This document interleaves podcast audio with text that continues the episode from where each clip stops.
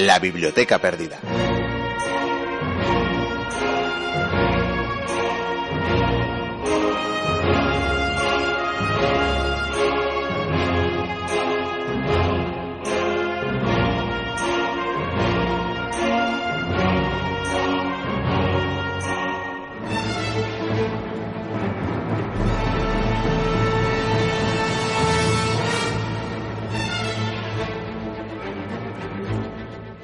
Los entresijos políticos de la Italia renacentista dejan a la altura del barro a cualquier novela o película actual.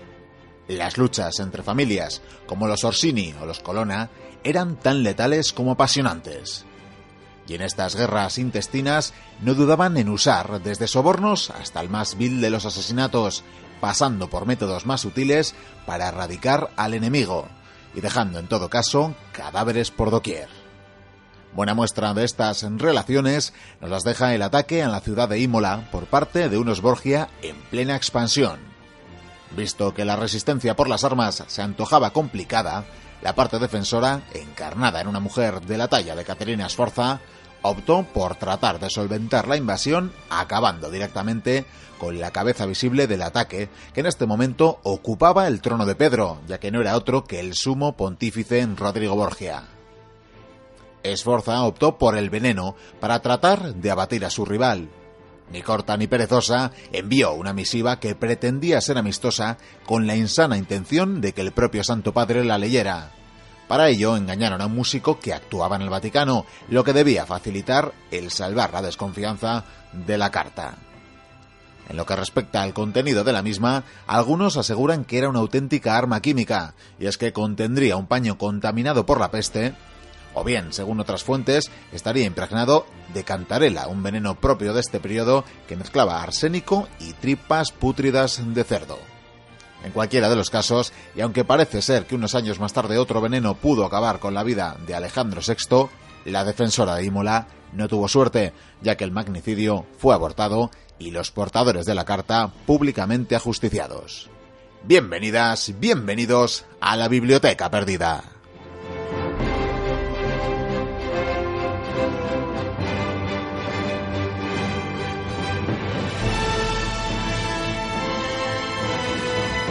Aquí estamos una semana más dispuestos a traeros lo mejor de la historia y afrontando ya en este capítulo 189 del programa el que será el último mes de la presente temporada. Por ello seguimos avanzando en las historias que hemos abierto en los últimos meses. Por eso será una vez más la protagonista del programa del morgráfico de hoy, la Segunda Guerra Púnica. Esta vez dejamos a Aníbal en su periplo por la península itálica para mirar hacia la futura Hispania, concretamente a la batalla de Ilipa, con Escipión, Asdrúbal y Magón enfrentados. Pero también contamos con el noveno episodio de las aventuras del vizcaíno, cuya singular tropa llega por avatares del destino a la que será una conocida plaza, Pavía. Saludamos ya a los oyentes que nos siguen desde las diferentes emisoras que emiten el programa. Nos referimos a Artegalia, Radio Cuac FM, Onda Polígono, Fuenmayor, Radio Bronca, Chena, Antorba, Cadena Neo, Radio Mutant, Ujo, Radio Iris 7 Aranda y La Viana FM. Saludos de quienes hacemos posible el programa semana tras semana, Javier Senderos, Viquén Diego y Cubría, Pello Larrínaga y este que os habla, Miquel Carramiñana. Encantados de teneros ahí una semana más. ¡Comienza la aventura!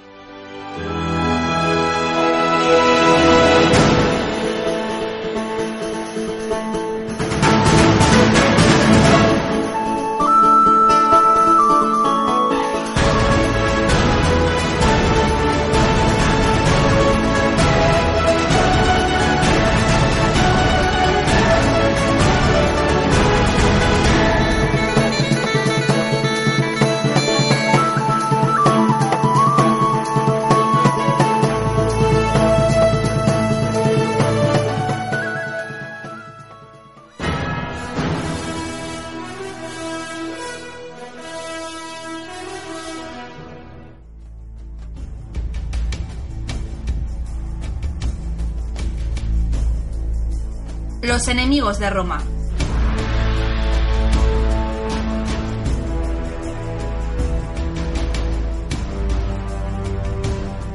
nos centramos en la senda de la historia y vamos a dar continuación a una de las secciones favoritas por muchos y muchas mochuelas últimamente. Nos referimos, por supuesto, a los enemigos de Roma y es que seguimos dando continuación a la aventura que nos lleva a recorrer los pasos de Aníbal, del gran general cartaginés, y en este caso también quizás de otros grandes estrategas, y es que nos trasladaremos, si no me equivoco, señor Guicuría, que le tengo aquí delante, a Hispania. Seguimos en Hispania, seguimos con la estela de esta Segunda Guerra Púnica y aquí vamos a tener que hacer un inciso, Miquel, porque estamos hablando evidentemente de Aníbal, del gran general. Sin embargo, como estamos hablando de la Segunda Guerra Púnica y estamos en otro escenario, evidentemente hay que hacer un borrón y cuenta nueva y tenemos que seguir hablando de nuestro amigo Escipión. Ahí teníamos a Roma planteando una estrategia nueva que era, entre otras cosas, cortar la intendencia, cortar eh, los suministros, ¿verdad? Y llevar, eh, bueno, lo que daría pie, por otra parte, a la, a la, romanización de Hispania. Sí, pero eso vendría después. De todas maneras, lo de los planes de Roma, yo más bien diría los planes de los Escipiones, aunque el padre y el tío ya murieron. Y recordando lo que hablamos hace ya unas semanas, nos quedamos en Cartagonova. Escipión había tomado la ciudad, había liberado a rehenes, había dejado libres a los ciudadanos, otros muchos, por supuesto, fueron esclavizados, muchos pasaron a galeras, algo típico de la época.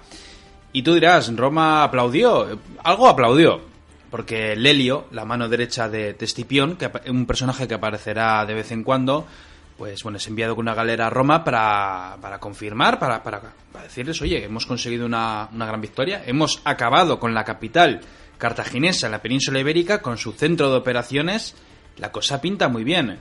¿Nos enviarán refuerzos? No. Algo llega, pero vamos, Escipión sigue con lo que tiene casi casi desde el principio. Lo que sí consigue son ciertas alianzas con tribus íberas, porque hay algunas que están cabreadas. ¿Por qué digo esto? Los cartagineses conquistaron la práctica totalidad de la península ibérica. Eso no quita para que de vez en cuando hubiera alzamientos. Cuando Aníbal está en Italia, los tres ejércitos cartagineses, uno a mando de Asdrúbal, que es el hermano de Aníbal, otro al mando de otro general que es Adruba Giscón, vamos a llamarle Giscón, y otro al mando de Magón. Estos ejércitos tienen que moverse a lo largo de la península ibérica sofocando diferentes rebeliones, algunas incluso peligrosas, porque estos íberos, pues la verdad es que eran un poco traicioneros. Eran un poco traicioneros, como ya veremos, y claro, en el momento en que Escipión consigue una gran victoria, hay muchas tribus que se pasan a su bando, otras que se levantan, y claro, tenemos tres ejércitos que de momento no pueden juntarse. Parece ser que en este caso Asdrúbal, que es el que está más cerca de Escipión, Mm, plantea igual el aguantar en cierta posición y esperar que lleguen los refuerzos, pero como veremos no va a seguir así la historia. Lo que sí sabemos es que Escipión eh, ha hecho un año de campaña y sin embargo, pues bueno, eh, parece ser que el Senado le sigue dando poderes para seguir comandando las tropas de la península ibérica. Además, por parte de la, de la facción conservadora del Senado romano, es decir, eh, Catón, el viejo Flavio Máximo y los amigos de turno, pues les interesa que Escipión esté fuera. Evidentemente tiene otros enemigos, pero bueno, también es cierto que Escipión tiene buenos aliados en el Senado que más adelante van a ayudarle mucho. Una vez Escipión se ha sentado en Cartagonova, su ejército está bien preparado, le tiene entrenando, la verdad es que les hace, les hace prepararse, les hace entrenar. Eh, no solamente hablo del combate con la espada, sino de movimientos, de órdenes, algo que dará sus frutos más adelante. ¿Por qué? Pues porque llega el momento en que tiene que salir de la capital cartaginesa, de esa Carta, Cartagonova o Cartagena para nosotros, y se acerca a uno de los ejércitos cartagineses, el más cercano. Curiosamente es el de Asdrúbal, el hermano de Aníbal. Aquí hay ciertas dudas, pero al parecer Asdrúbal había reunido ya un ejército numeroso, potente, bien entrenado, con caballería, tenía de todo un poco, y su intención, al parecer, era hacer la misma ruta que su hermano Aníbal y unir fuerzas. Agárrate los machos, Miquel. Podría sido todo un revulsivo, ¿verdad? Pues Aníbal pues, tendría un ejército con un tamaño superior, el doble casi. Eso no garantizaría la victoria, pero desde luego ayudaría, ayudaría mucho. Hombre, no olvidemos que Aníbal sigue en Italia dando vueltas de un lado para otro y hay tantas legiones como moscas. Pero bueno, entonces, además esta es una buena explicación para, para poder definir cómo es que Asdrúbal tenía un ejército tan bien pertrechado, porque ya estaba preparado para partir. Pero bueno, en un principio, mm, todo hace suponer que va a destruir a Escipión, que va por él. Sin embargo, por alguna razón, él lo que hace es asentar su campamento en una posición favorable. Una posición favorable, hablo de asentarlo en una colina, pone una especie de pantalla de hostigadores, piquetes, todo lo que se te ocurra delante, tiene a los lados unas colinas con es que escarpadas, rocosas, en fin, que solamente había una manera de atacarle que es de frente prácticamente. Lo cual es extraño porque dices si vas a ir a por él, pero bueno, igual quizás la cautela, la verdad es que no era mal general. Escipión eh, plantas un campamento, esto se llamó la batalla de Baécula. No voy a describirla demasiado porque me voy a centrar en la otra. Y si me voy a centrar en la otra batalla, aunque no esté Aníbal presente, es por una razón, y es porque la siguiente batalla que voy a describir probablemente es una batalla que a Aníbal le hubiera gustado ver. Pero sigamos con Baécula. Ocurre lo de siempre, los ejércitos se despliegan, se miran mutuamente, hay algún insulto, la caballería corretea, algunas jabalinas, alguna flecha, alguna onda, pero bueno, en fin, el tonteo de siempre. Y al final, pues bueno, eh, sucede el combate. Escipión confía en sus tropas, eh, avanza con su ejército y bueno, hay una especie de refriega, además ten en cuenta cuesta arriba, pero parece ser que las legiones se mueven muy bien y Asdrúbal, viendo que la cosa no pintaba muy bien, decidió retirarse. Esto para algunos se considera una victoria, para otros pues no, no se considera una victoria. Las fuentes entre Libio y Polibio, como siempre, hay muchas diferencias. Algunos dicen 8.000 muertos, yo creo que fueron bastantes menos. Pero lo que sí sucedió es que Asdrúbal reagrupó a su ejército, huyó de la batalla. ¿Para lamerse las heridas? No. Para, para tomar la decisión de ir a los Pirineos, ir a los Alpes y entrar en la península italiana. Luego seguiremos, si quieres, con Asdrúbal. sin elefantes, ¿verdad? Em, creo que tenía algunos elefantes, ¿eh? Vaya por Dios. Sí, sí, de hecho creo que cada los tres ejércitos de Hispania tenían elefantes. De hecho, si no me equivoco, el de Giscón, que es ahora con el que vamos a hablar, creo que tenía 25 o 35 elefantes. Pero bueno, o sea, bueno, una fuerza importante, aunque no sé por qué extraña razón en algunas batallas no los emplean. Es como en Augamela, cuando Alejandro, pero bueno, eso es otra historia. Escipión está orgulloso de la tropa, ha conseguido una victoria con pocas bajas, envía emisarios a Roma para comentar cómo va la jugada. Sin embargo, la península sigue siendo peligrosa. ¿Por qué? Hay tribus que en cualquier momento te la pueden jugar. Pero bueno, parece ser que de momento los íberos que tiene como aliados se portan bastante bien, son bastante leales. Muchos odian a los cartagineses, los consideran opresores. Y decide avanzar. Avanza por los territorios de lo que hoy en día sería la actual Andalucía. Y los dos ejércitos cartagineses tienen muchos problemas para aguantar pues los levantamientos y a su vez para hacer frente a los romanos. Fíjate que la cosa parece que va cambiando. Y llega un momento en que Asdrúbal Giscón eh, se atrinchera, se atrinchera esperando a los ejércitos de Escipión en lo que hoy en día sería Sevilla. La actual Sevilla, donde va a desatarse la batalla de Ilipa. De hecho, tras esta batalla, fueron los veteranos de Escipión, los heridos y bueno, todo lo que hubiera alrededor, los que fundarían más adelante Itálica. Una ciudad, por cierto, maravillosa, que todo aquel que pueda ir a verla yo fui hace unos años y es una auténtica pasada, muy bien conservada. Fue la jubilación de los veteranos, ¿verdad? Efectivamente. Cuando Escipión llega con su ejército, además, bueno, ya, comentamos, las fuentes hablan de una velocidad asombrosa. Yo lo que siempre digo, en esta época las legiones romanas no eran tan rápidas como lo serían más adelante con la reforma de Mario, pero desde luego avanzan. Eh, esto no significa que no tengan que asaltar fortalezas, que obligar a íberos a, a rendir pleitesía, vamos, a ser vasallos de Roma prácticamente. Sí, sobre todo para, estrecharse y dar esa intendencia que necesitaba el ejército. Los víveres, es una cosa brutal. Pero bueno, para resumirlo un poco, estas dos fuerzas se encuentran. Las fuentes. Livio y Polibio, como siempre. Polibio dice que el cartaginés tenía alrededor de 75.000 soldados de infantería y 4.500 de caballería, quizás algo más. Livio apunta que la infantería rondaba los 55.000. O sea, una diferencia de 20.000 hombres yo creo que es algo descomunal. Escipión al parecer cuenta con un ejército, bueno, pues dicen, dicen todo tipo de fuentes, algunos dicen 25.000, 35.000, 40.000, bueno, vamos a pensar que tiene lo típico, el ejército consular de dos legiones con sus alas y aliados íberos, vamos a pensar 35.000. Sin embargo, a mí lo que no me importan son los números, es lo que pasó. Cada día, el ejército cartaginés, por cierto, en una colina, como lo hizo en su tiempo Asdrúbal, se, preparó bien para la defensa, por si acaso no vaya a ser, con su pantalla de hostigadores delante. Y lo que hacía era desayunaban, muy importante el desayuno, y desplegaban. Y a continuación, Escipión, en cuanto veía el despliegue cartaginés, desplegaba su ejército por sí las moscas y se miraban mutuamente durante horas alguna carga de caballería númida, algunos honderos por ahí, alguna perrería, pero en general casi nada. Y los ejércitos se miraban mutuamente. De hecho, comían el rancho, por cierto, en allí. O sea, repartían la comida, los hombres mirándose mutuamente, pero bueno, era la, la costumbre de la época. Y al llegar la noche, volvían a sus campamentos, dormían y al día siguiente se repetía la situación. Asdrúbal Giscón, Giscón para los amigos, cuando desplegaba sus tropas, lo que hacía era un despliegue al uso. Las caballerías, como siempre, en los flancos, los romanos igual. Y lo que hacía era, en el caso del ejército cartaginés, tenía en el centro a la infantería libia, que era esa élite que en Canas hizo la de las suyas, aparte de otras tropas de, de toda índole, y a los flancos de esa infantería, numerosísima evidentemente, estaban los íberos. ¿Qué es lo que hacía Escipión? Exactamente lo mismo, plantaba las legiones en el centro y a los lados estaban los íberos. Es decir, que los íberos se miraban mutuamente y los cartagineses miraban a los romanos mutuamente. Y pasaban los días. Y Escipión era muy inteligente, empezó a plantear una táctica, algo nuevo, una estrategia nueva. ¿Cómo podemos liársela a estos cartagineses? Porque además los íberos combaten bien. Esto de desplegar y mirarnos mutuamente se está convirtiendo en una costumbre. Vamos a hacer una cosa. Reunió a los oficiales. Me imagino que en esa reunión, o sea, trajo a los oficiales, tribunos, centuriones y hasta el que tocaba el tambor. O sea, llamó, de llamar a todo el mundo para orquestar lo que hizo porque fue una auténtica pasada. Por eso digo que en esta batalla de Lipa a Aníbal le hubiera encantado verla. Resulta que al día siguiente, o sea, bueno, ni siquiera salían los rayos de- del sol, o sea, eh, estaban a oscuras.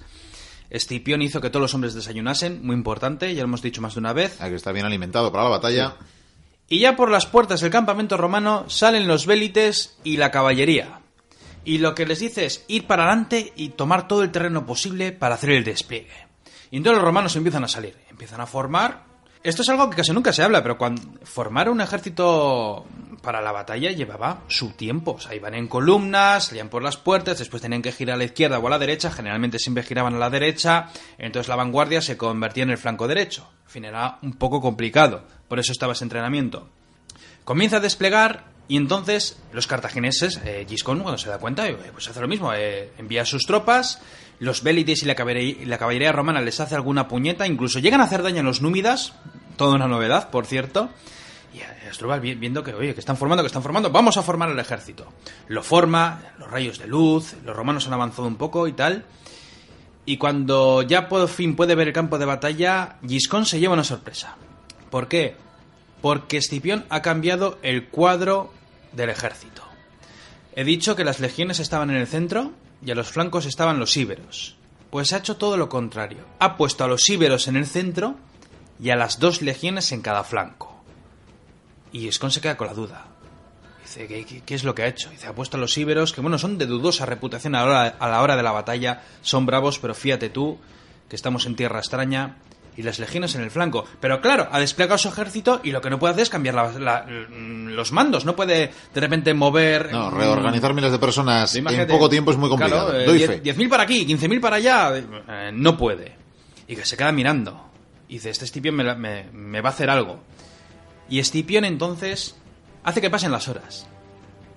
Un oficial, ¿a qué esperas a que pasen hambre? Sus tropas han desayunado, las otras no. Llegado el momento, ya ve que, que es buena hora, ordena a los íberos, a esos hispanos que están en el centro del campo de batalla, que avancen, pero que avancen muy despacio, en buen orden, pero muy tranquilos, sin prisa, que tarden lo que tengan que tardar, pero que avancen. Claro, los cartagineses Desconcertados, ¿no? Sí, sí, eh, están avanzando los íberos, ahí va la, ahí va la hostia, eh, perdona que te diga así, pero eh, qué, qué raro, ¿no? Parecen bilbaínos en vez Sí, de sí. iberos. Encima ven que los vélites, esas pantallas de las dos legiones, que era un número considerable, hablamos de miles, se van a los flancos con los íberos y también con la caballería. ¿Y qué están haciendo?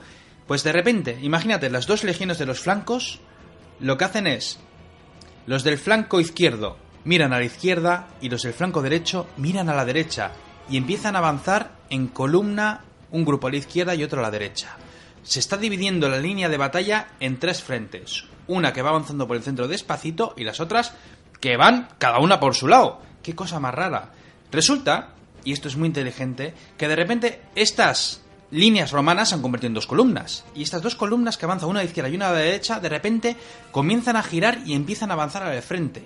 Tiene sentido, por una razón. Avanzando en línea se avanza muy lento y muy mal. Algunos adelantan, otros no, porque igual el frente de los íberos eran 300, 400 metros. Sin embargo, una columna avanza mucho más rápido.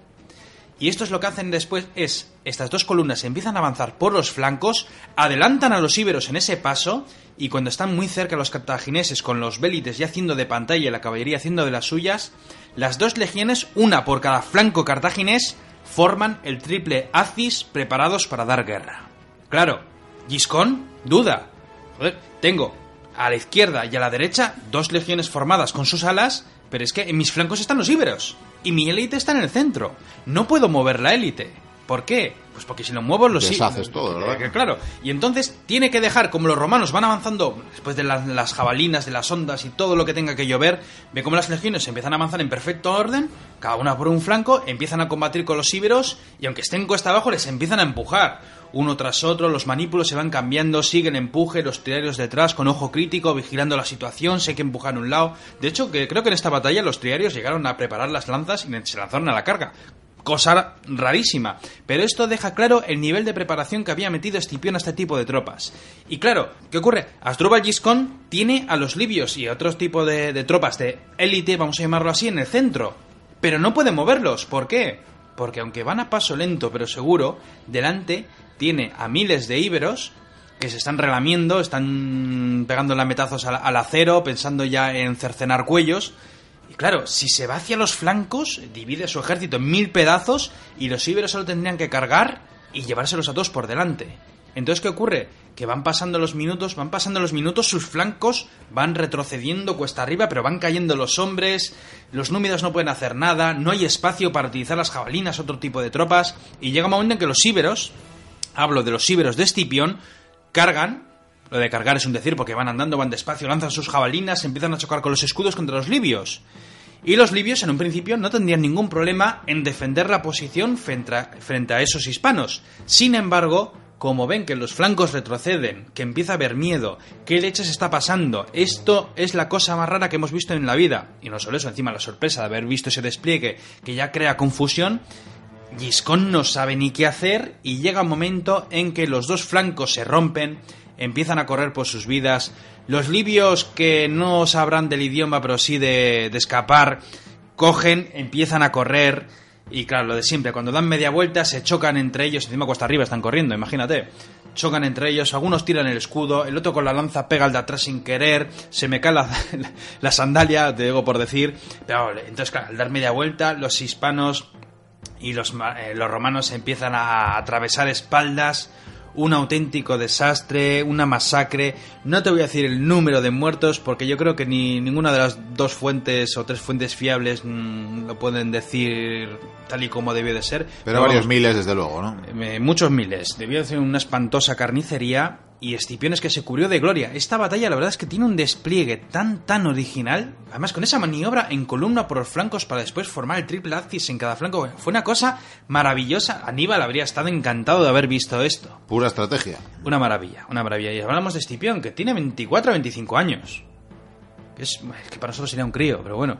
Eh, bueno, tú y yo somos infinitamente más jóvenes, ¿dónde va a parar? Con, Pero- nuestro- con nuestros siglos con y todo. nuestros siglos y todo. Escipión, tras vencer esa batalla, bueno, cura a los heridos, ha habido bajas, pero bueno, en comparación con lo que tuvieron los otros, el ejército cartaginés huye espantado, eh, los íberos se van a sus aldeas, a sus pueblos, a sus villorrios, se pierden en los bosques, pasan de los cartagineses, muchos mm, se levantan en armas contra cualquiera que diga que soy de Cartago o de sus cercanías. Y Escipión se prepara para el siguiente ejército. Ha derrotado ya dos ejércitos. El de Magón. Magón lo que hace es ir a Cádiz, al actual Cádiz, para pertrecharse. eh, temeroso, me imagino que temeroso. Y estos romanos, eh, este tipo sabe hacer las cosas muy bien. Sin embargo, eh, como ve que hay mucha gente que hace un sálvese quien pueda, resulta que muchas tribus, muchos guerreros íberos de diferentes, mm, de diferentes tribus se van, desaparecen, desertan. O sea, sí, sí, eh, como descubramos que alguien des- eh, se va del campamento, le mataremos. Bueno, pues al día siguiente igual te faltan 500. Es así. Se levanta todo el mundo. eh, hay más de un cartaginés o mercenario que también se va, cruza el estrecho de Gibraltar o se pierde, vamos, que, que se van. Y llega un momento en que Magón, que quería también unir sus tropas con las de Aníbal, eh, se tiene que ir. De hecho, entre los que se van, por ejemplo, eh, aparte de Magón, está el príncipe Masinisa. Es uno de los príncipes númidas, eh, un personaje vital en esta historia que hablaré de él más adelante. Hoy hablaré un poquito de él, pero vamos, es vital en esta historia. Es la llave, para mí, es la llave que, que consigue que Roma gane esta guerra púnica. Y bueno, él, eh, viendo que, que, se ha perdido todo, se va con sus númidas, vuelve a sus tierras africanas, que también tiene bastante allí, porque ahora mismo en las tierras de Numidia, pues bueno, hay varios príncipes, hay alguien que, que tiene el control, el poder, es un gobernante, hablamos de Sifax, un personaje que también surgirá. Y él supuestamente quiere luchar por recuperar su trono. De hecho, por eso luchaba con los cartagineses, porque gracias a su ayuda después ellos le ayudarían a recuperar el trono de Numidia. Eh, y bueno, y se lo volverán a pedir, pero bueno, esto es otra historia. El caso es que Escipión llega a Cádiz, bueno, no tiene que hacer nada prácticamente, y entonces lo que has conseguido es echar a todos los cartagineses de la península ibérica. Ya no, volvería, ya no volvería a ver ningún cartaginés más. O sea, lo único que quedaría ya serían sus construcciones, si es que quedan, que son pocas, y ciudades como pues Cartagena o, Barcelona. Por cierto, Barcino, de, de los Barca, que creo que le llegué a comentar. Escipión envía mensajes a Roma y aplauden. Está, está, muy bien, joder, está muy bien, tío. O sea, ha cortado, la, ha cortado la, suministro, ¿no? Ha cortado el suministro de Aníbal. Las tropas que le envían. Ha destruido tres ejércitos cartagineses. Eh, ha sofocado cualquier problema que tuvieran que pudieran tener en Hispania. Está muy bien. Pero todavía tenían Aníbal cerquísima de Cerquísima. Y Asdrúbal se le ha escapado. Lo que pasa con Asdrúbal es que cuando estuvo cruzando, eh, cuando, estuvo haciendo el mismo paso que Aníbal... La mala fortuna. Claro, eh, te dije que en esta época hay legiones a patadas. Y seguían reclutando, por cierto. Creo que el máximo no sé, fueron 22 o 24, una barbaridad. O sea, hasta la época de Octavio no se vio una cosa igual. Bueno, la época de Octavio fue mucho fue más. mucho más, el doble fue casi, mucho, ¿no? 64. Creo que el máximo que tuvo la historia de Roma. O sea, que he hecho cuentas. Hacía yo cuarenta y pico, pero bueno. El caso es que se presentó un ejército eh, para frenar a Asdrúbal y Asdrúbal fue derrotado. Un buen general, pero me imagino que sus hombres, claro, con la marcha, los Pirineos y tal, fue derrotado en la batalla de Metauro. De hecho, dice la leyenda que cierto día Aníbal en su campamento oyó un totar de un caballo y era un jinete romano y lanzó un saco al campamento de Aníbal. Cuando abrieron el saco, le entregaron el presente al general cartaginés, era la cabeza de su hermana Asdrúbal. Que funcionaba UPS o SEUR en esos tiempos. Ya te dije que se enteran muy mal, pero se enteran fatal en esta época. De hecho, el que mejor se entera es Escipión, no sé cómo lo hace, por cierto, porque en un territorio tan hostil. Pero bueno, por cierto, los Escipiones, bueno, en este caso, ejércitos romanos que están en Hispania, se van a encontrar con levantamientos. Indíbil, por ejemplo, un jefe eh, creo que era Celtíbero, se levantó en armas, en fin, van a tener los mismos problemas que los cartagineses. Sin embargo, Hispania, ahora que han conseguido liberarla. Bueno, ahora, entre va, comillas, ahora va a empezar a hacer, ser Hispania. Eso es. Todavía, todavía Siberia, ¿verdad? Todavía Siberia. Pero bueno, ya se ha convertido en lo secundario de lo secundario. Escipión regresa a Roma. Eh, ¿Le hacen un triunfo? No. Lo, claro, el Senado empezó... a Catón que le haga, que, que le haga honores, ¿verdad? Fabio Máximo dijo... Fabio Máximo en el Senado... Los que apoyaban a Escipión decían, joder, tres ejércitos a libre Hispania. Ha conseguido lo que su padre y su tío no, no, hizo. Aníbal ahora mismo sigue aquí, pero bueno, está, está, está, hecho polvo. O sea, bueno, hecho polvo entre comillas, vamos. Pero Fabio Máximo dijo, no sé si fue o el, Catón el Viejo, no sé, creo que Catón el Viejo era más feroz en el Senado, pero llegó a decir, ya. Pero nunca le han dado ninguna magistratura. Y no se puede dar un triunfo a alguien que no haya sido magistrado de Roma. Y no se lo dieron se lo darán, por supuesto. Al fin y al cabo, Catón eh, era, ante todo, abogado, ¿verdad? Fue escritor, poeta, fue de todo. Fue de todo. Historiador, pero era un grandísimo abogado ya, y se sabía muy bien la normativa, ¿verdad? Y ya que hago un eco del pasado de Catón, los va a encantar. Pero bueno, a lo que iba, no le dan un triunfo, creo que hay una ovación, algún aplauso, alguna palmadita en la espalda, buen trabajo, muchacho. Por supuesto, consiguió algo que a él le interesaba y era conseguir el consulado en el año 205 a.C. Un consulado vital porque en este caso, eh, él, por ejemplo, él con su facción abogaba por continuar con el plan del padre y el tío, que se hemos sacado con Hispania así. Vamos a Cartago, vamos a África y vamos a obligar al Senado cartaginés, a esos sufetes, a que llamen a Aníbal. Dice, es la mejor manera de sacarle, de Italia, obligando a que su propio Senado le diga, Aníbal, tienes que regresar. Dice, porque si no, este no se va. O sea, va a seguir, o sea, le vamos a ganar cuando sus hombres sean viejos. Porque no queda otra. Porque, y fíjate que hay legiones para combatirle, pero no hay manera. Que es algo curioso, porque Escipión podía haber dicho, darme un ejército y voy a intentar vencer en el campo de batalla. Sin embargo, quiso ser más inteligente. Pero claro, en el Senado empezaron, bueno, unos jaleos terribles. Porque él era cónsul. A él le interesaba hacer esa, esa invasión de, de África. Pero claro, para conseguirla va a ser complicado, aunque sea cónsul y tal. Por suerte, cuando le nombran cónsul, al otro cónsul eh, le dan también el cargo de Pontifex Maximus. Es decir, la cabeza de, mm, bueno, de la religión de Roma. Entonces eso le obligaba a estar en la Como el Papa, vaya, sumo pontífice. el Papa de Roma, en este caso, vamos, sí. Sí, sí. El creador de puentes. Bueno, pues se tiene que quedar en Roma. Y entonces a él, tras pelear lo que le costó, pero le costó una barbaridad, consiguió que le dieran Sicilia. Y era lo que le interesaba, porque desde Sicilia podía lanzar la invasión. Él era cónsul de Sicilia, en un principio no podía moverse, excepto si ve la posibilidad de hacer daño a Cartago invadiendo África. Por supuesto es lo que iba a hacer. Él cuando va a Sicilia quiere preparar un ejército, porque claro, si vamos a Cartago hay que preparar un ejército poderoso. O sea, todo se ha dicho, Cartago no está, sobre las, no está contra las cuerdas. Entonces sale Catón y dice, no te vamos a dar nada. O sea, le hace la puñeta, debate, además era un crack con la retórica, bueno, le dio mil vueltas al asunto y consiguió que Escipión fuera con unos cuantos. En, Sicilia, Escipión se encuentra con las legiones de Canas, esas dos legiones, bueno, retales de legiones que al final formaron dos, de hecho serían bautizadas como la quinta y la sexta. Esas legiones eh, no habían salido de Sicilia, estaban castigadas, por así decirlo. Habían luchado en las campañas de Sicilia, aunque la mayoría de ellas habían sido asedios, porque no hubo casi batallas campales. Entonces, claro, Escipión se los encontró, bueno, tenía que prepararlos, les metió un entrenamiento brutal por varias razones. Primero, porque quería unas legiones tan eficaces como las que tuvo en Hispania, porque no le dieron las de Hispania, claro. Porque imagínate Escipión ya con esos veteranos de la Hispania si se los lleva a Cartago. Pero claro, en el Senado no te los damos. ¿Por qué? Pues porque hay un campo de batalla fuera y hay un campo de batalla dentro. La política es así. Y es entonces cuando las empieza a preparar, pero tiene una ventaja. Y es que se ha hecho famoso, es un héroe. Y al ser un héroe llegan los voluntarios. De hecho, llegaron a llegar hasta 7.000 voluntarios. Ciudades, hombres que llegaban, voluntarios. ¿Por qué? Pues porque en esta época ganabas botín O sea, también. que, que tenía más de una legión de voluntarios, vaya. Sí, y lo que hizo fue, además con estas dos legiones, lo primero que hizo fue a los que son muy mayores, o los incapaces, que creo que ahí englobaríamos muchas cosas, y estoy haciendo el gesto de entre comillas, eh, los licenció, los quitó de las legiones directamente y metió a esos voluntarios a los que tuvo que preparar, entrenar, se valió de antiguos centuriones, de hecho más de uno seguramente conocería de las campañas de Canas, que ya han, pa- que ya ha pasado tiempo. Y aquí hay varias historias que no voy a centrarme porque estamos hablando de Escipión y debería hablar de Aníbal, pero bueno, hay una historia de una ciudad que quería rendirse para pasar al bando romano, hubo un escándalo con ciertas muertes, en el Senado, bueno, intentaron cargarse a Escipión, pero bueno, Centrándonos en esta historia y en las campañas y en las batallas, Escipión estuvo un año entrenando a la tropa, un tiempo lógico para preparar un ejército para lo que se iba a montar. Claro, el, cargo de Escipión era cónsul, cónsul es un año.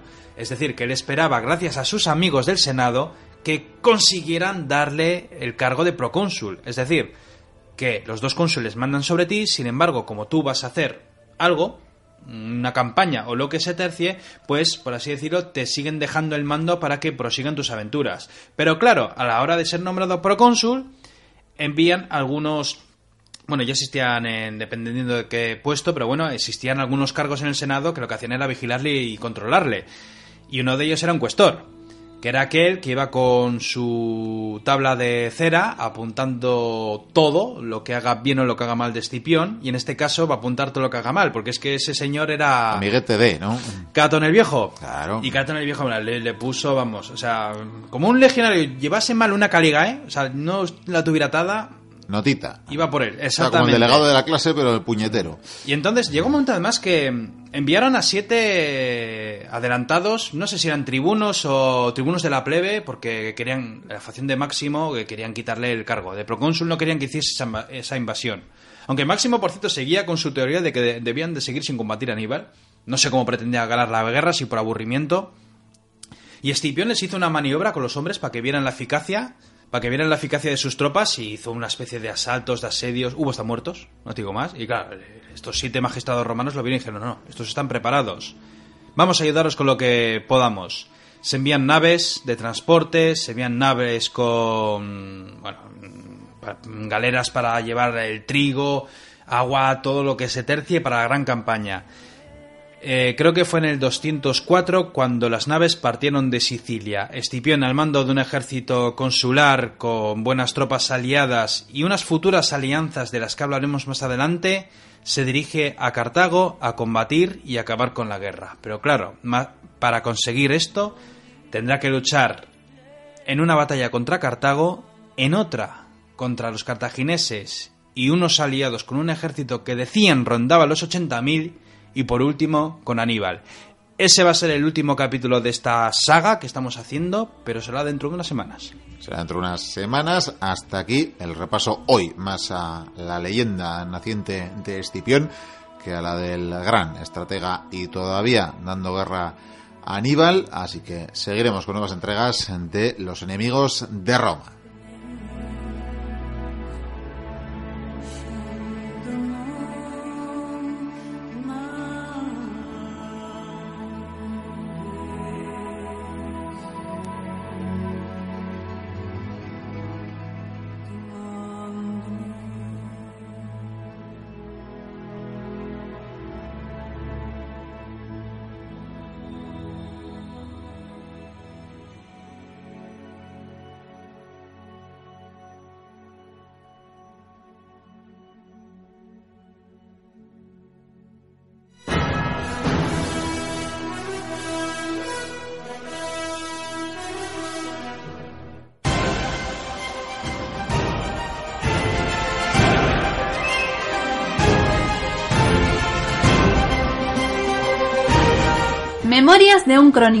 Italia.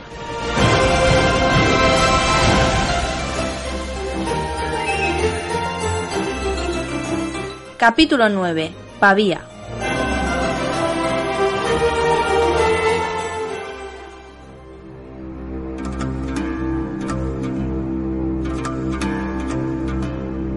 Un bosque denso. Un sendero asediado por miles de árboles copados de nieve virgen. La paz reinante se quebró con el sonido del galopar de un caballo. El animal echaba espuma por la boca y resoplaba, dejando su último aliento en la carrera. Reventado por el trasiego, el animal dio de bruces en el suelo, lanzando al jinete por los aires. El soldado, herido de un hombro, sacudió la cabeza recobrando el sentido. Su montura se estaba muriendo y tenía una pata rota. A lo lejos escuchaba el galopar de otros jinetes. Con la mente fría, sereno, esperando lo que tuviera que pasar, aquel soldado se mantuvo quedo mientras maldecía su suerte.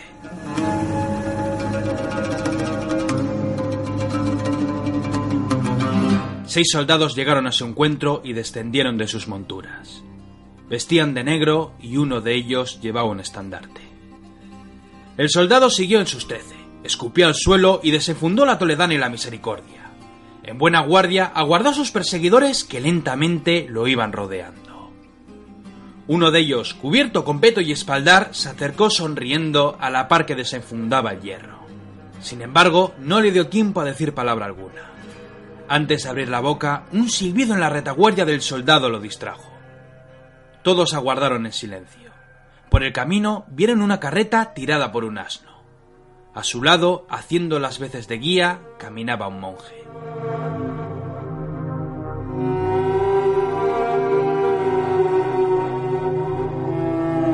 Cuando este último llegó a la altura de los soldados, detuvo la marcha y los observó detenidamente. El hidalgo que portaba armadura increpó al monje en francés. Díjole que siguiera su marcha y que no volviera a pasar por allí.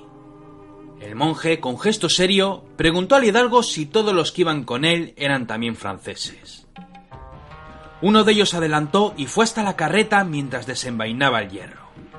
Mientras tanto, el soldado del caballo muerto seguía quedo sin decir palabra alguna. Mantenía gesto serio y buena guardia. Era un soldado viejo. El monje observó sin temor al soldado que con una risa burlona apoyó la punta de su espada en su hombro y tras aquello Dijóle algunas frases en italiano. El hombre de Dios le devolvió la sonrisa y preguntó al hidalgo si sus soldados eran italianos. Este último le dijo que sí, eran hombres de las bandas negras, los mejores mercenarios de Italia. De súbito, el monje sujetó el brazo que empuñaba la espada del italiano, y seguido alzó su misericordia de tal arte que fue a dar de lleno con la barbilla del soldado, atravesando la cabeza y lanzando el casco por los aires. Tras desplomarse en el suelo con la mano suelta, hizo el gesto de la cruz y se quedó mirando a la compañía. Todos estaban alucinados con lo que acababan de ver. Nadie decía nada, hasta que de súbito varios tiros de arcabuz resonaron de tal arte que algunos soldados dieron con sus huesos en el suelo. Los hombres se giraron con grandes gritas mirándose entre ellos. Tras los árboles surgieron sombras con aceros relucientes que se lanzaron sobre ellos. En menos de lo que se tarda en cebar un arcabuz, el suelo estaba cubierto de muertos. El soldado herido no bajó la espada. Miró intrigado a los hombres que habían ofendido y dado muerte a sus perseguidores. Estos limpiaban sus aceros con las ropas de los caídos y daban buena cuenta del botín. ¿Españoles? preguntó el soldado. ¿Acaso eso importa? respondió uno de ellos. ¿Sois partes de las tropas de Leiva? siguió preguntando. Aquellos hombres rieron con la pregunta. No seguimos las órdenes de nadie, rió otro soldado. De hecho, si tuviéramos que seguir a alguien, sería ese cabrón de ahí. El soldado se quedó mirando al hombre que señalaba a su compañero. Gesto serio, ropas de abrigo y mirada de soldado viejo pese a su edad. ¿Quién eres? preguntó. No tengo nombre. Todos me llaman Vizcaíno, respondió muy serio. El soldado dejó de extender su acero con los ojos abiertos como si hubiera visto un fantasma. Por los clavos de Cristo. Tú eres el vizcaíno del que hablan. Entonces, vosotros sois la compañía formada por soldados curtidos, un artillero y hasta un cura que mata sin temor a Dios. Culpables, dijo el artillero en tono alegre. Te has salvado de que aquestos hombres formen parte de las bandas negras. ¿Por qué no estáis con el ejército? preguntó el soldado. Aún no puedo creer que haya dado con vosotros. Sois una leyenda. Los hombres de las compañías solo hablan de vuestras gestas. Algunos dicen que cabalgasteis junto a Cortés en las Indias. Otros dicen que habéis luchado en mil batallas y que habéis salvado al mismísimo Papa, y que incluso vais por libre para acabar con todos los enemigos de España. Pardiez, si algunos juran que estuvisteis a punto de matar al sultán de los infieles. Hasta vuestros enemigos os tienen más miedo que al fuego. Dicen que habéis despachado a más soldados que los arcabuceros en Bicoca. Si lo que buscas es lealtad, patriotismo o nobleza, te has equivocado, dijo el vizcaíno. Nuestros asuntos son cosa nuestra, y no matamos a enemigos del imperio. Solo despachamos a los hombres de las bandas negras hasta dar con su capitán. Las bandas negras se han marchado, dijo el soldado. Hace más de un año que se pasaron a las filas de los franceses del rey Francisco.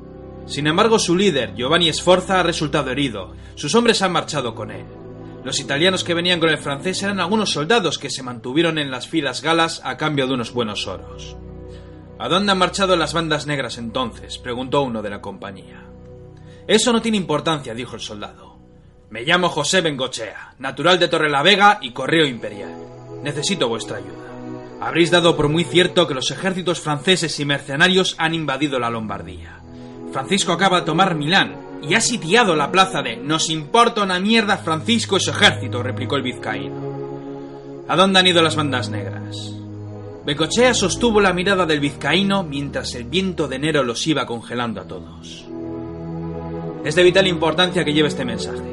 La vida de miles de hombres depende de que llegue hasta Pavía. Ayúdame en mi misión y yo mismo te pondré una alfombra hasta el lecho donde descansa ese bastardo italiano. El vizcaíno se mantuvo quedo sin hablar. Uno a uno miró a sus hombres de armas. Todos asentían. A la mierda, dijo el artillero. Son muchos los que perdimos en Tlaxcala, Otumba, Rodas y la madre que lo parió. Aquí no se defiende ninguna bandera, pero voto a Dios que nunca me podrán llamar cobarde. ¿Has dicho Pavía? preguntó el vizcaíno. Así es. Los franceses han dividido sus fuerzas en dos.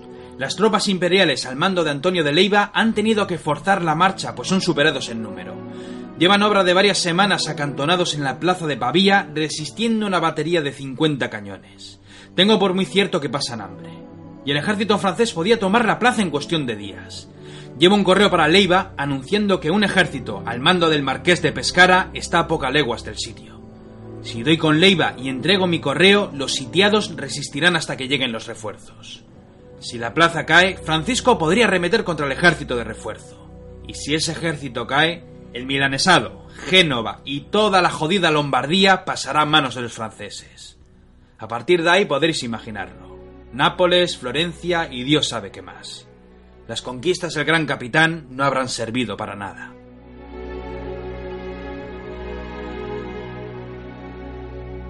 Júramelo. Júrame que si te ayudamos en tu propósito, darás buena cuenta de nuestros intereses y harás todo lo posible para dar con nuestros enemigos. Lo juro por lo más sagrado. Si no lo cumples te mataré. Me parece justo, respondió Bengochea.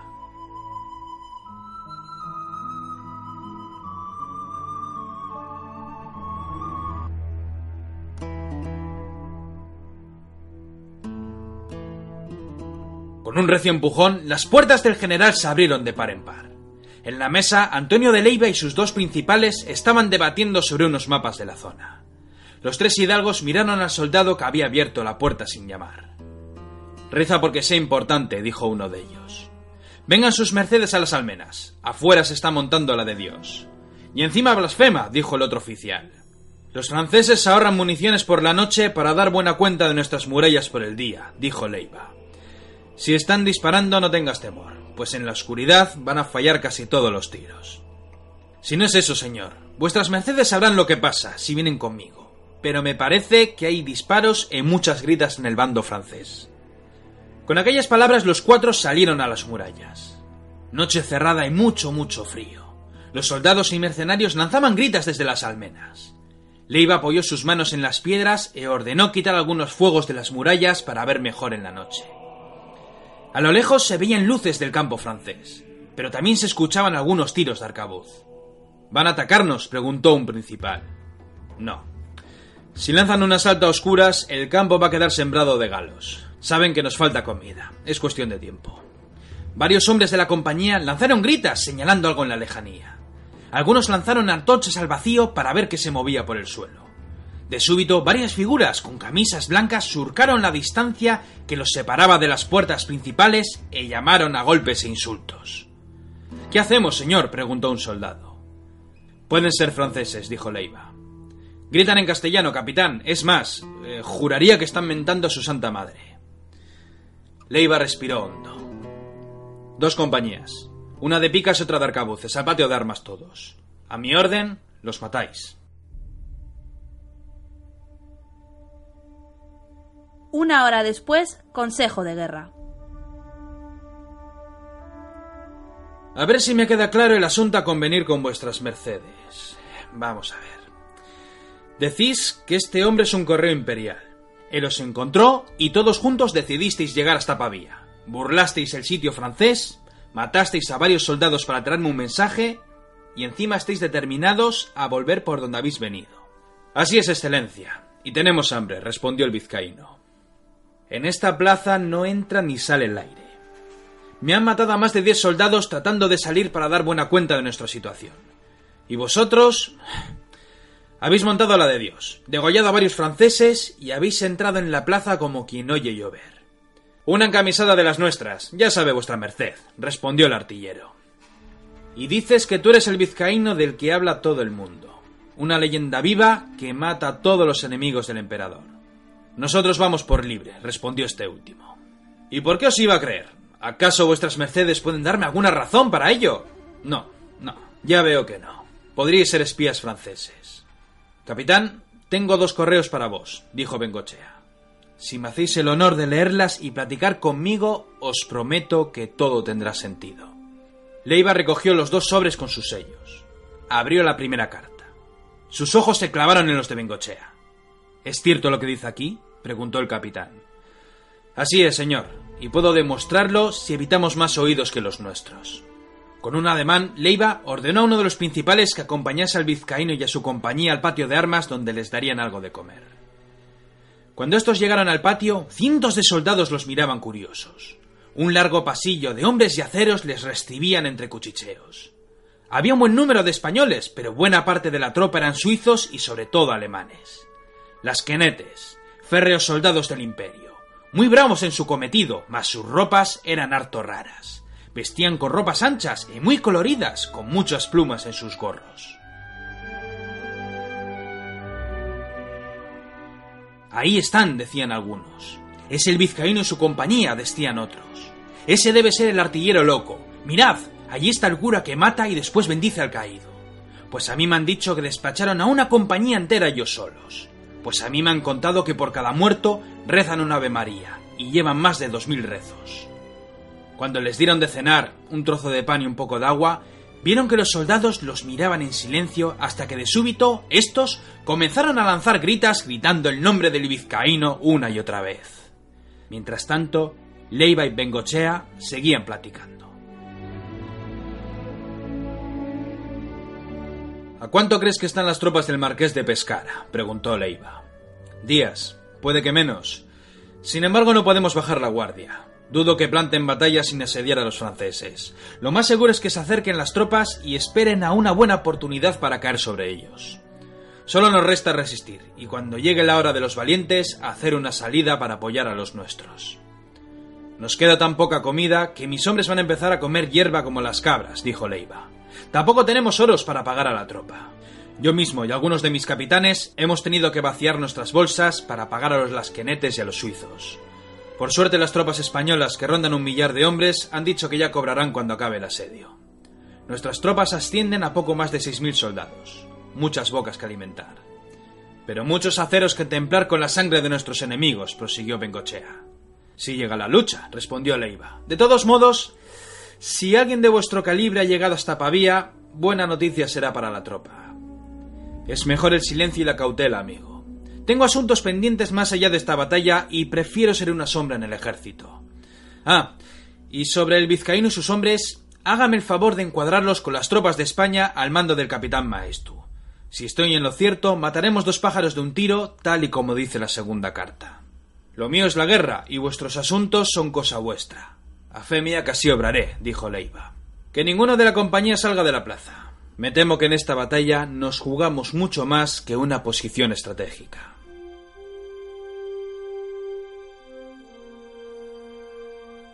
Las crónicas del Padre Moreno.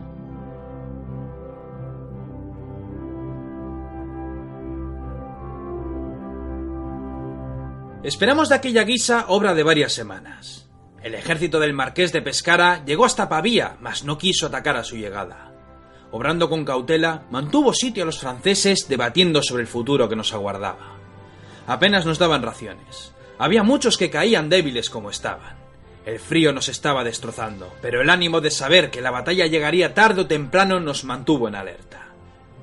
Hasta que llegó el día del 24 de febrero de 1525.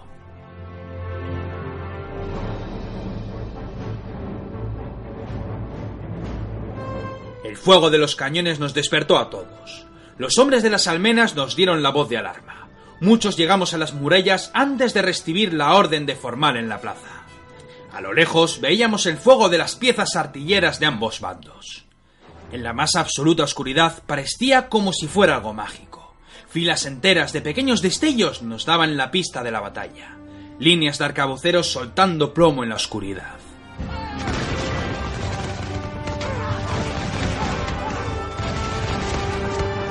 Leiva ordenó a la tropa en escuadrones y compañías.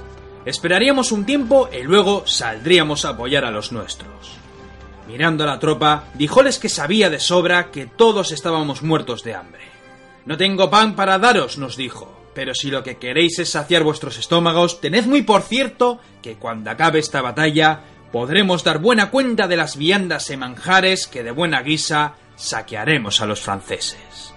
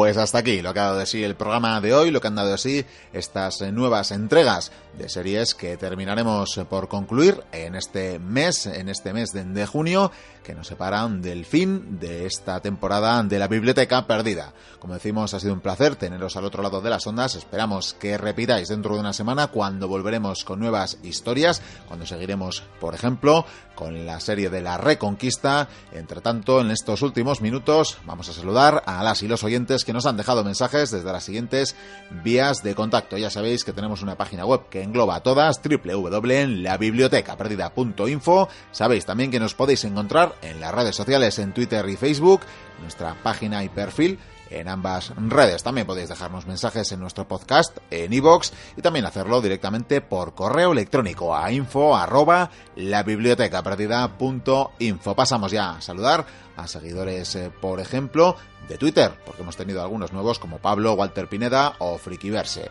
También saludamos a Gato Melón al habla, Fiel Mochuelo, ausente en semanas anteriores, que nos felicitaba un tanto tarde, pero desde luego igual de válido que en los anteriores que quienes lo hicieron ya por el 3 de mayo. Nos felicitaba, decimos, por el quinto aniversario. En nuestra página de Facebook, Bernardo Sureda y José Manuel López, por ejemplo, aseguraban que el vizcaíno es más famoso nada más y nada menos que Indiana Jones. Bueno, pues con esta afirmación que dejó encantadísimo el señor Diego y Curía, por supuesto, vamos a saludar ya a los oyentes de Evox con Juspat, que nos saludaba desde Uruguay, nos dice que excelente programa y nos lo agradece. Gracias a ti por seguirnos. Nuestro amigo Horst nos dice que buena introducción, que con el vizcaíno creía que hasta ha sudado con esta última entrega, decía que cada vez mejor. Y respecto a la última entrega sobre el templo maldito, nos decía que incluso le gusta menos que la calavera de cristal. Polémica película, aunque tiene también sus defensores.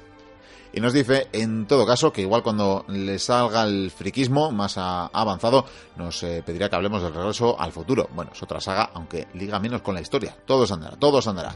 Otro fiel oyente, Piki Triki, nos decía, estupendo programa, muchachos le ha quitado el polvo a sombrero y al látigo y el equipo del Vizcaíno dice que los pelos de punta y las lágrimas asomando. Bueno, ya vemos que sigue triunfando las aventuras del Vizcaíno, las memorias del cronista. Seguimos con Brújula, que nos dice que el programa Pekín Express, el programa televisivo, nos ha copiado la sintonía de inicio. Bueno, lo cierto, no, recordamos quién la usó primero, pero en anteriores temporadas nos consta que también la usaron, así nos lo manifestaron oyentes en sus tiempos. No seguimos demasiado el programa, pero bueno, es lo que tiene, que es una banda sonora bastante potente, así que bueno, la compartiremos eh, amistosamente.